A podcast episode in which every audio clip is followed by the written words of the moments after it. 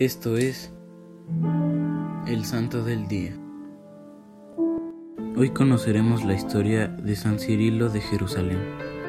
Cirilo nació de padres cristianos en el año 315. Tuvo alguna simpatía por los arrianos. El arrianismo es una doctrina cristiana del siglo III que rechaza el dogma de la Trinidad, pero se separó de ellos muy pronto y se adhirió a los semiarrianos, que eran una posición trinitaria de la mayoría conservadora de la Iglesia cristiana oriental del siglo IV. Este nombre era para distinguirla del arrianismo estricto.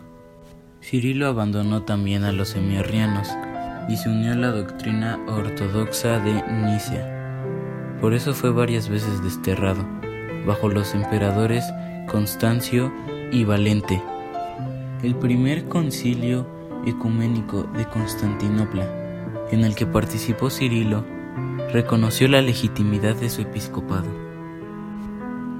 Sus escritos son de gran importancia por ser un padre de la Iglesia y arzobispo de Jerusalén, solo tres siglos después de la pasión de Jesús.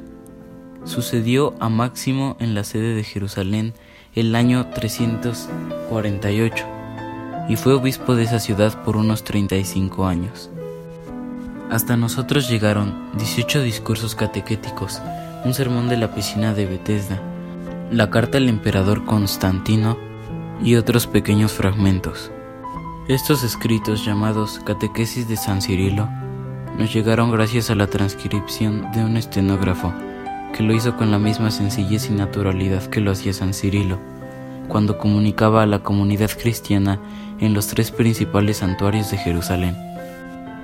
En sus escritos hablaba de la penitencia, del pecado, del bautismo y del credo, explicándolo frase por frase, para instruir a los recién bautizados sobre la fe. Se cree que murió en el año 386 a los 72 años.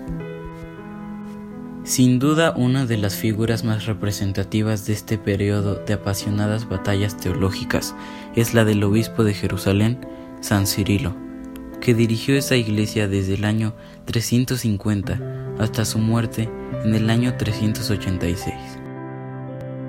Servidores Amoris Christi, Movimiento Amoris Mater, haz todo con amor.